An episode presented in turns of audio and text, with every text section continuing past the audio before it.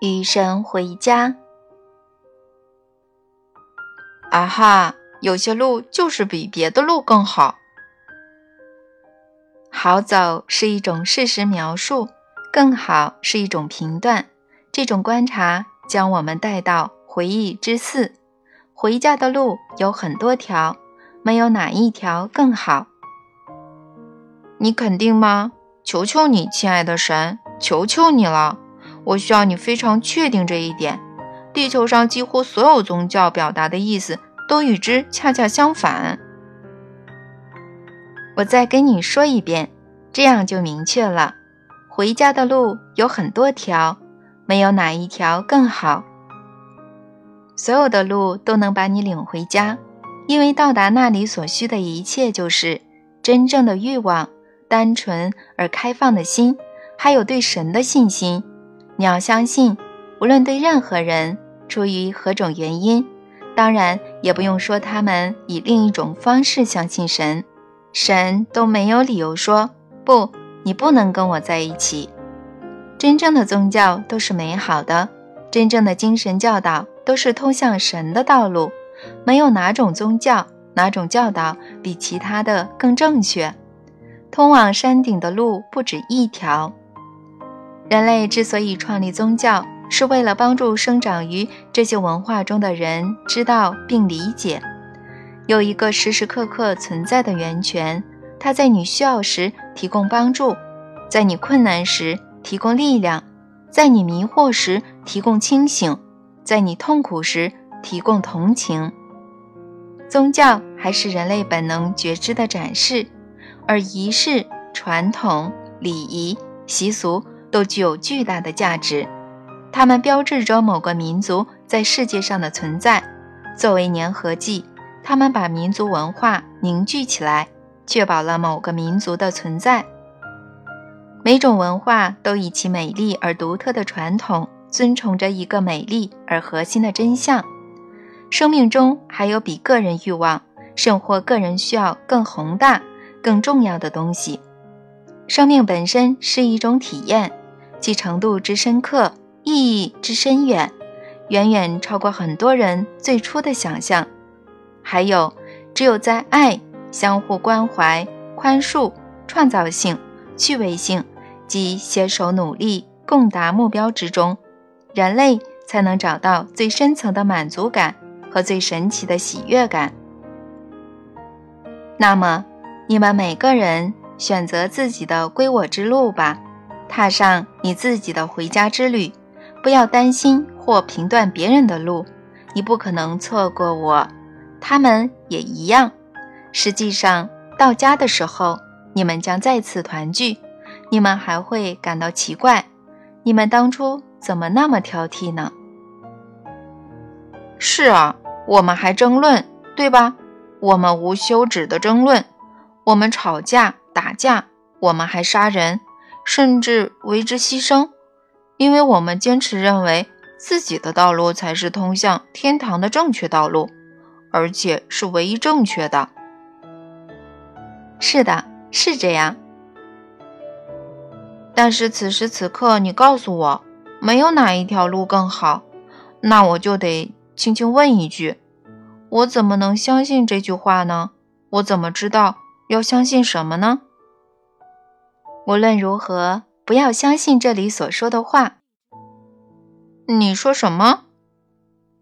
不要相信我所说的任何话，聆听我说的话，然后让你的心告诉你什么是真的，因为你的智慧潜藏在你心中，你的真相居住在你心中，而正是在你心中，神与你水乳交融。我只有一个要求，什么要求呢？请不要混淆了你的心和你的心智。你的心智储存着别人放进去的东西，而你心中保存着的东西来自于我，由你携带着。不过，你可以向我关闭心之门。很多人这样做，而还有很多人连心智也关闭了。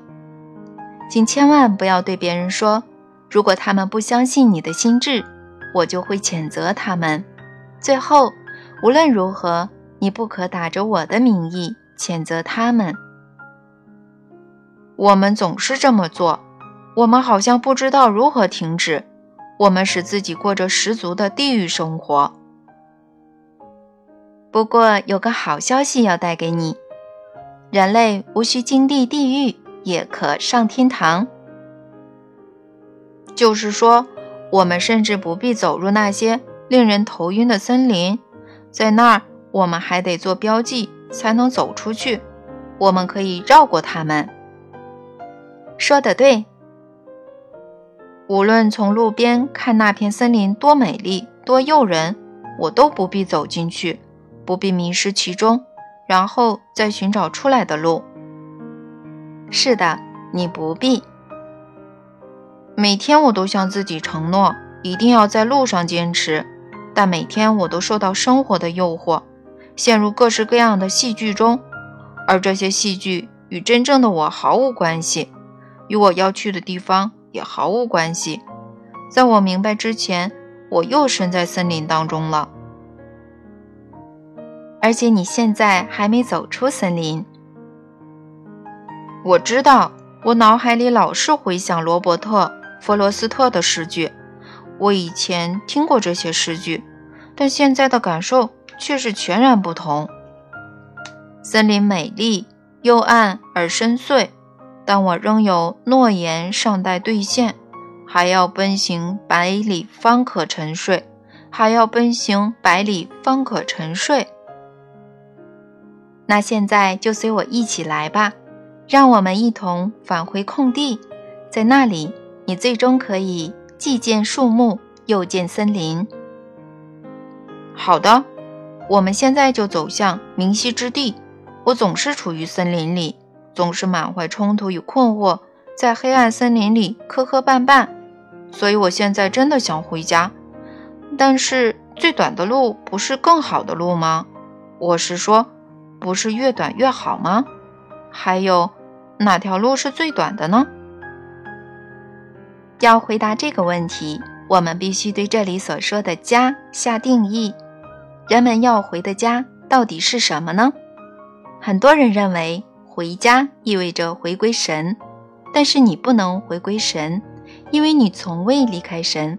你的灵魂知道这一点。你在意识层次可能不知道这一点，但是你的灵魂知道。可是，如果我的灵魂知道我无需回归神，因为我从未离开神，那我的灵魂要做什么呢？从灵魂的角度看，地球生活的意义是什么呢？我可以用七个字回答你：你的灵魂追求体验他所知道的。你的灵魂知道你从未离开神，而且他的追求是体验这一点。生命是一个过程，通过这一过程，灵魂将认知转化为体验。而当你所知、所体验的东西成为一种被感知的现实，这个过程就圆满了。其实。家是一个叫做圆满的地方，家是对于真我的圆满觉知。这种觉知通过圆满的认知、圆满的体验、圆满的感觉达成，并结束你与神性的分离。这种分离是一种幻象，你的灵魂知道这一点。因此，圆满还可以定义为分离结束的时刻，你与神性再次合一的时刻。这并非真正的再次合一，因为我与神性从未两分。但是如果我忘记了这一点，那它就像是合一。说的对，在合一时刻所发生的事情就是，你忆起了你的真我，而且体验到你的真我。所以，在某种意义上，它是回归神，但这只是一种比喻的说法。严格说。它是回归你的觉知，对你从未离开神这一事实的觉知，对你与神一体的觉知。是的，而且回归觉知是一个双重的过程。觉知的达成是通过认知和体验，有两者又产生的感觉。觉知就是对你所认知与所体验的东西的感觉。认知是一回事，体验则是另一回事，感觉又是一回事。只有感觉能产生完整的觉知，若单是认知，只能产生部分的觉知；若单是体验，也只能产生部分的觉知。你能认识到你是神圣的，但只有体验到你自己是神圣的，你才能通过那种感觉达到圆满的觉知。你能认识到你具有所有的神性，比如你是慈悲的，但只有体验到你的本我是慈悲的，你才能通过那种感觉达到圆满的觉知。你能认识到你是慷慨的，但只有体验到你的本我是慷慨的，你才能通过那种感觉达到圆满的觉知。你能认识到你是深情的。但只有体验到你的本我是深情的，你才能通过那种感觉达到圆满的觉知。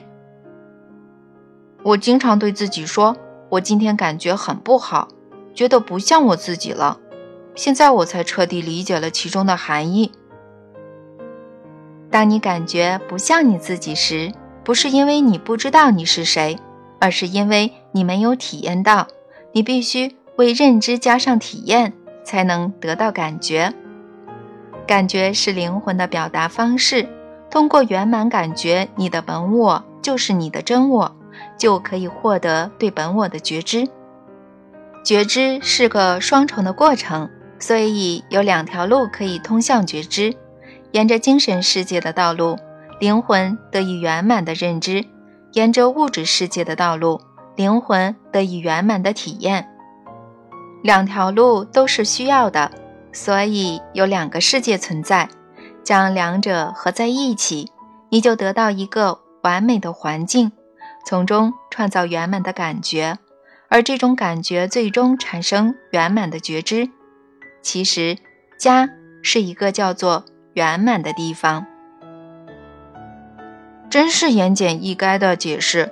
我们所谓的生命体验就是这样的过程。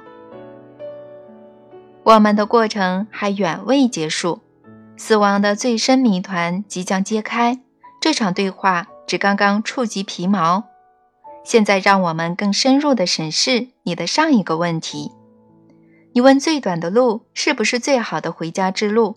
答案是不一定。带给你最大好处的路，其实是带你实现圆满的路。无论路有多长，完全觉知即圆满的认知。体验、感觉你的真我，这一时刻来临需要分步骤，或者说分阶段。仪式的旅程可看作其中的一步。没有哪个灵魂只用仪式就能实现完全的觉知，它是生命循环中多段旅程的累积结果，由此产生所谓圆满的圆满，或称完全的觉知。每段旅程结束之时。就在那段旅程的任务或使命完成之际，这一世结束之时，就在你完成这一回到物质世界的体验之际。然后你将这次完成的旅程与所有时间的其他旅程相加，直到最后你包容一切，达到完全的觉知。那么就有两个层次的圆满。第一层次就是完成了全部过程中的一步，第二层次是完成了整个过程本身。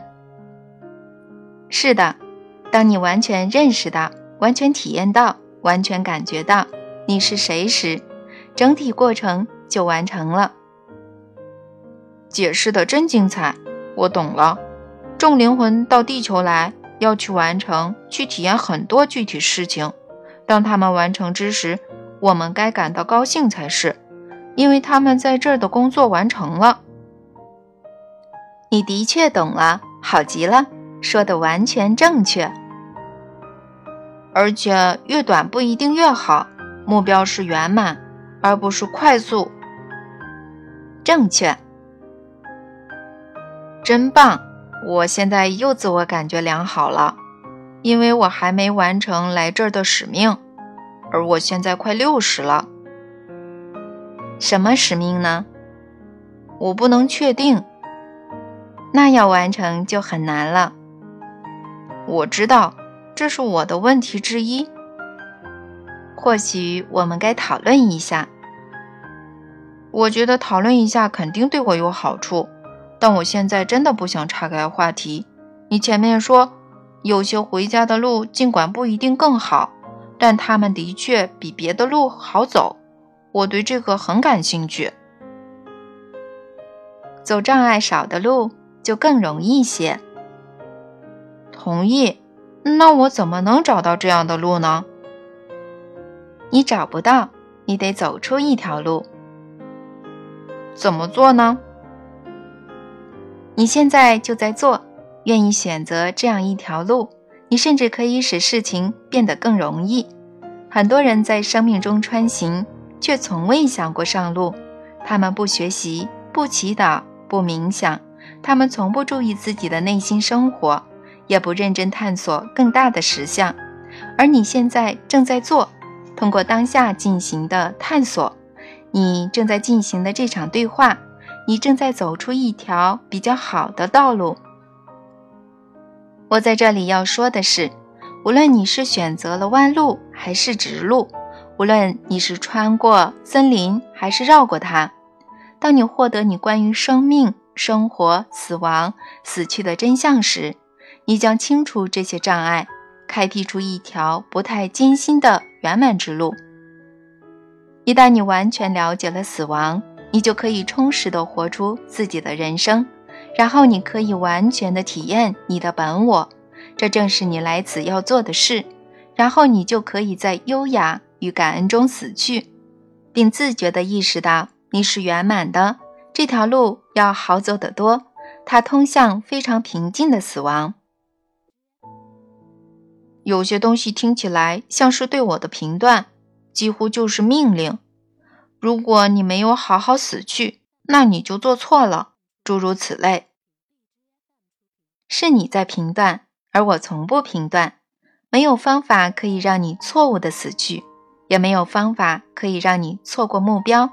而这个目标就是在你本体的核心，即你的存在核心与神性幸福的重聚。同样，没有方法可以不让你与神回家。我们正在讨论的是如何使你的生死减少艰辛，更加平静。你所指的那段话是我的观察分析，不是评断。就你当前身体所要经历的体验而言。如果你轻松地达到了圆满，并因此优雅而感恩地死去，那么你在死前就已经找到了平静，而不是在死后。所有灵魂是在死后找到平静，而并非在死前找到平静。当你死去时，你是不可能不圆满的，只是你有可能意识不到这一点。平静就是清醒地意识到你是圆满的。没有什么事再需要你去做了，你已经做完了，结束了，可以回家了。假如你是在恐惧与战栗、焦虑与颤抖中走向死亡，不想放手，感到还未结束，或对生命中已有或将要来的东西感到害怕，那你仍将到达你的目的地，你不可能到不了那儿。但是那将更加艰辛。是不是？是的，有件事我们要弄清楚。你一直沐浴在神性之中，你现在就沐浴其中。实际上，你就是神。你作为神的个性化缩影，表达着神自己。因而，在最真实的意义上，你不在回家的路上，你已经在家里了。你一直与神在一起。你已经在你要去的地方。关于这一点，有个非凡的秘密，知道了它，你就立即能体验到。我们现在好像是在兜圈子。我是指，在这次对话中，就好像我在梦游，不知道自己在哪里。不止在这次对话中，在你的生活中也是如此。当你生活在……或死于恐惧与战栗、焦虑与颤抖之时，当你不想放手或对生命中已有或将要来的东西感到害怕之时，你就是在展示，你不知道自己在哪里。而这里的问题就是，你展示什么，你就在体验什么，一贯如此。因此，你无法体验自己与神性的合一，你无法体验与神的团聚，尽管你就在这里。信不信由你。我确实在努力理解，你进行的太快了，问题又这么复杂。尽管我早知道会是这样，但我确实在努力理解。既然如此，那就跟上我，跟紧了。这些你都已经知道了，我只是在唤醒你。你并不是在一个通往神的旅途中，但你确实是在一个永恒的过程中进行于其中。你会体验到越来越多的神性，随着生命的继续，你对你本体之核心的体验越来越多，对你是谁的本质的体验越来越多。你与这种本质一直聚合在一起，而且作为生命过程的一部分，你会再从它那里分裂出来，作为对它的重新表达。这个过程我们可称之为能量的聚变。与裂变，它是所有生命的基本规则，因此这种事件有时被称为变故。死亡与死去就是这么回事。死亡是一种变故，因为它不是消逝，而是巨变和裂变。你的意思是说，我不但进入与神性的完全聚合，而且是来自于那里？是的。我们是在说轮回吗？不妨这么说。又是这一套。我觉得有一点你需要理解：这些道理不能简化成一句话或一个词。不过，如果你有些耐心，我认为你会发现，这些都没有超出你的理解范围。我想要的就是关于死亡与死去的真相。我想知道神的真相。你仍然认为神与你是分离的，你不是。我并不真的那么想。我认为神与我，你和我是一体的。真的吗？真的。我知道你我之间没有分别。我知道我是个性化的神。那你为什么还那么说话呢？你为什么说你想知道神的真相呢？你必须知道，神的真相就在你的心中。神的真相是一种比喻。啊哈，那么你希望发现的其实是你的真相。我希望将这场对话、这次祈祷作为一种途径，将我引向我内心深处的那个答案，那个真相。是的。很好，这种体验可以为你引路，但你必须让自己上路。这一点我已经重复了很多次。嗯，我可以给你指引回家的路，但你必须选择回家的路。我说过，在最真实的意义上，你并不是在旅程中，你已经在你想去的地方。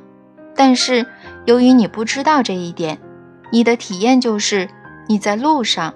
而你必须经由这种旅程去发现，这种旅程是不必要的。你必须上路去发现，这条路的起点和终点都在你当下之所在。我怎么确定这些？还有你关于这一主题的其他论断，能指引我找到我的生死真相呢？要想接受指引，找到你的真相，你不必相信这些论断。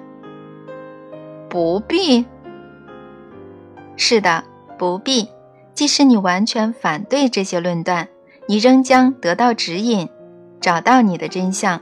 你仍将发现回家之路，因为你若反对这里的论断，你就会知道你到底同意什么。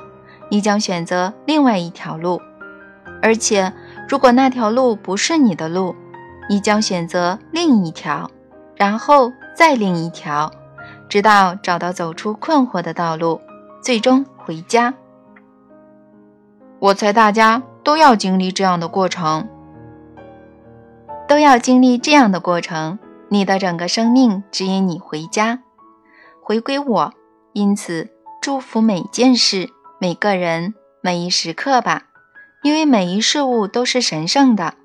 即使你不同意某件事，即使你不喜欢某个人，即使你不享受某一时刻，一切仍然是神圣的。因为生命通过其自身的过程，使其知晓有关生命的信息，而最神圣的事，莫过于知晓而后体验生命向我们透露的关于我们自己的信息。因此，这场对话将领你走向你的真相，你的回家之路。即使你不认同这一点，如果你认同这里的对话，你也将被领向那条路。无论做何选择，这场对话将送你到达你想去的地方。条条道路通我家，每条道路，而且每条路都有树上的标记，可以指引我到达目的地。正是如此。现在你正在理解，你在树上看到的标记都是你自己的标记。看看周围，没有什么事物不是你放在这儿的。不过，有时候你认不出你自己的标记。如果你换个角度看它们，它们会显得不同，好像是别人放在那儿的。当然，我们探讨的是你生命中的标记，尤其是你所谓的伤疤。要小心。不要认为这是别人放在那儿的，那将使你成为受害者，并将别人变成加害者。然而，在生活中，正如我告诉你的，没有受害者和加害者，始终要记得这一点。我的好朋友伊丽莎白·库伯勒·罗斯常说一句话，我非常喜欢：如果不让峡谷经历风暴，你就无法见识大自然的鬼斧神工。是的，这正是我前面表达的意思。我说过，生是美妙的，死也同样美妙。一切都是视角问题，视角创造认知。是的。不不，不要只说是的，要更彻底地审视这句话，更深刻地透视它。它是我将发表的最重要的看法之一。我说的是，视角创造认知。我们如何看待事物，决定了我们所见的结果。正是如此。谢谢你。因此，如果你将自己看作受害者，你会体验到自己是受害者；如果你将自己看作加害者，你会体验到自己是加害者。如果你将自己看作一个合作过程的共同创造者，你会体验到自己是共同创造者。如果你将生活中的每一件事，包括死亡，看作礼物，你会体验到它是一笔财富，永远服务于你，带给你喜悦的财富。如果你将任何事件，包括死亡，看作悲剧，你将永远为它悲伤。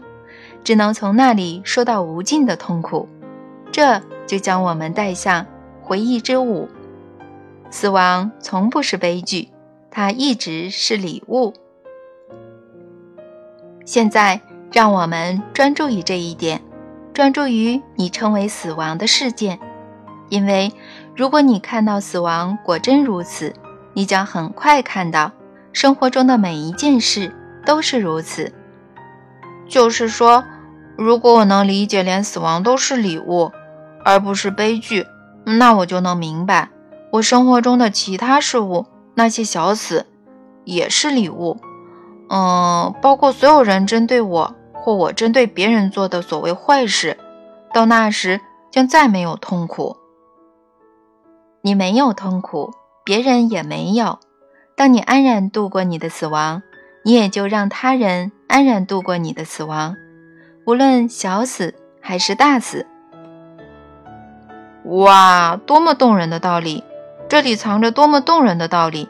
但是我们并非总能够安然死去。这我说的是大死，我是说，有时候我们就是怕死。你们当然是，而且当你们还害怕那些小死，即任何挫败或损失时，你们还怕活。所以你们既怕死又怕活，这是什么存在方式？帮帮我们吧！你以为我在做什么？我在这儿花时间，就是在帮你们消除对大死的恐惧。因为当你们不再害怕它的时候，你们就不再害怕任何事，然后你们就能真正的活。那么，为什么我们对死都是怕的要死呢？那是因为你们接受的关于死亡的教导及接受的观念所致。当你以新的方式看待死亡时，就能以新的方式体验死亡，而且死亡可以成为极好的礼物，无论对于你自己。还是对于你所爱的人。我的朋友安德鲁·帕克生活在澳大利亚，他的好妻子，爱他的人都叫他皮皮，就是那么做的。皮皮死于癌症，就在2005年的新年夜。安德鲁曾发给我一封电子邮件，一封他发给他和他妻子的很多朋友的邮件。他很好的说明了。我们正在谈论的内容，安德鲁在邮件中写道：“皮皮是我收到过最珍贵的礼物。他进入我的生活时，我以为一切尽在掌握之中，但其实不然。在我们真正亲密接触的第一个夜晚，他坐在月光里微笑着。我当时就知道，如果再跟他多待会儿，我就会娶她，跟他生儿育女。”他是多大的一份赐福啊！而她漂亮乳房里的癌细胞开启了我们共同的旅程。是啊，他的勇气与力量曾为我指引道路。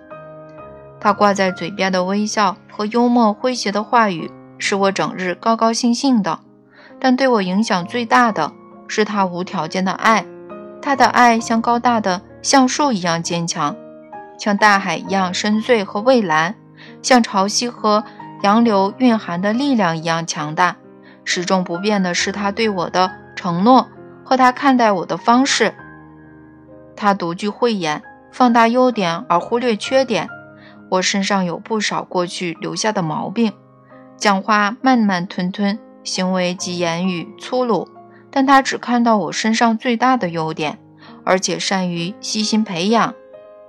他接受的治疗让人难以忍受。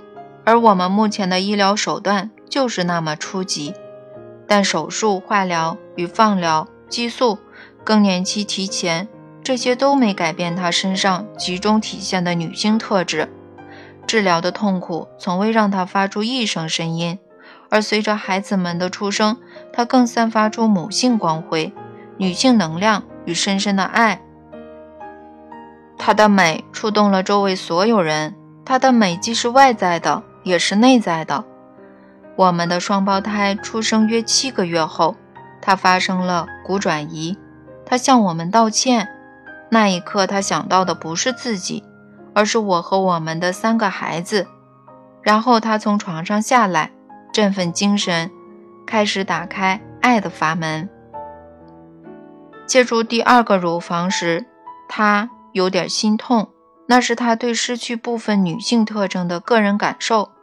不过，在我眼里，手术后的那段时间，他比以前更有女人味了。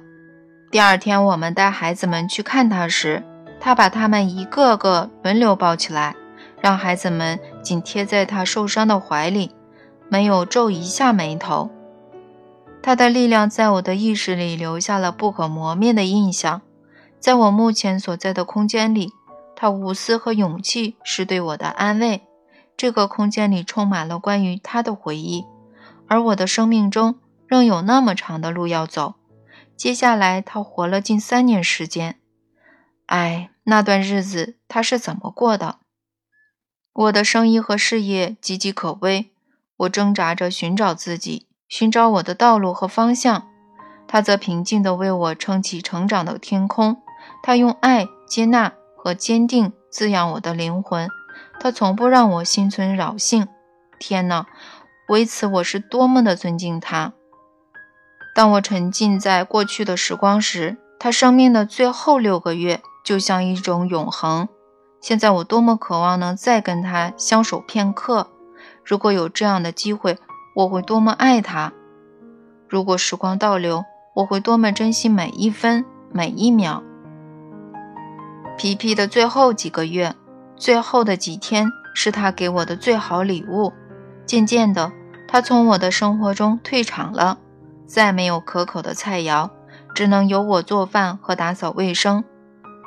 你把衣服到处扔，谁去捡呢？他悦耳的声音回响在我脑海深处。我得自己去铺床叠被，自己去洗衣服。我们的皮皮在完成这些任务时是多么愉快！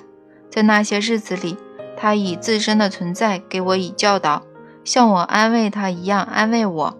我感到从未如此贴近他，有机会服侍他，真是上天的赐福。然后到了带他回家的时间，带他回博斯去见家人和朋友。在五个小时的飞行中，我能看出他在强忍剧痛，多么艰难的旅程啊！除了我，没人知道。他极力做出平时的样子，保持着最大的尊严和对他人的关心。皮皮坚持我们按计划带他去洛特尼斯岛，在蔚蓝色的印度洋里游泳，欣赏生命的美丽与祝福，做这些简单的事情。他最后的日子堪比神圣的受难之旅。我们在沙漠中足足待了四十个日日夜夜。他的大限到了，那是他以自己的方式选择的时间。当他知道一切将好起来时，他把那个最好的礼物送给了我，和他在一起，共享一个空间，握着他的手，看着他走过。那是新年夜的零点五十分，他说过，他要在迎接新年钟声之后离去。最后真是如此，所有不眠夜的痛苦，所有做对事、用足功、说对话的恐惧。所有的都随他去了，轻轻的，正如他穿行于生命中那样，他走了，留下来的我则毫不怀疑地明白了我是谁，我为什么在这儿。他送给我的最大礼物，就是带走了我所有的恐惧。我现在的日子已全然不同了，这是真的。不过他从未走远，孩子们感觉不好过。毕竟皮皮的爱是难以替代的，我们仍在一起成长。他的生命礼物就像一朵莲花，一瓣一瓣的慢慢开放，而我们的生活也在慢慢成型。在这样一位女性的爱的滋养之下，以自己的方式写下这些话，是为表达我对我的所爱，我孩子们的母亲，对你以及对所有人的感谢，因为他在这里。我们变得更好了，我没有一分钟的后悔，也不责怪任何人。在我们生活中，我们都不断面临选择，我们如何做，如何反应，将决定我们的存在。皮皮和我选择了我们的爱，尽管艰难，但它给了我生命。我选择从感恩的一面看待生活，而非损失和痛苦的一面。哦，是的。他们都与我在一起，他们绝对都是恰当的情感。当你超越恐惧时，你就与爱连接了起来，就与我们的神性和统一性连接了起来。爱能够治愈，它疗愈我们的灵魂，它疗愈我们的亲密关系，它甚至疗愈我们的星球。我的爱妻给我这种爱，我选择与你分享它。新年当天晚上。我与家人吃过饭，然后到他朋友那里喝了几杯。我离开时大约是晚上十一点四十分。当我步行回几里远的家时，皮皮跟我在一起。我感觉到创造与可能性的能量。人们在院子里庆祝新年，烟花在空中绽放。这时，皮皮天使般的声音在我脑海里响起：“你当初是对的，正如你所知的那样。”你会是对的。他的意思是，他与神在一起，在集体意识中，他再次处于创造之位，我哭了。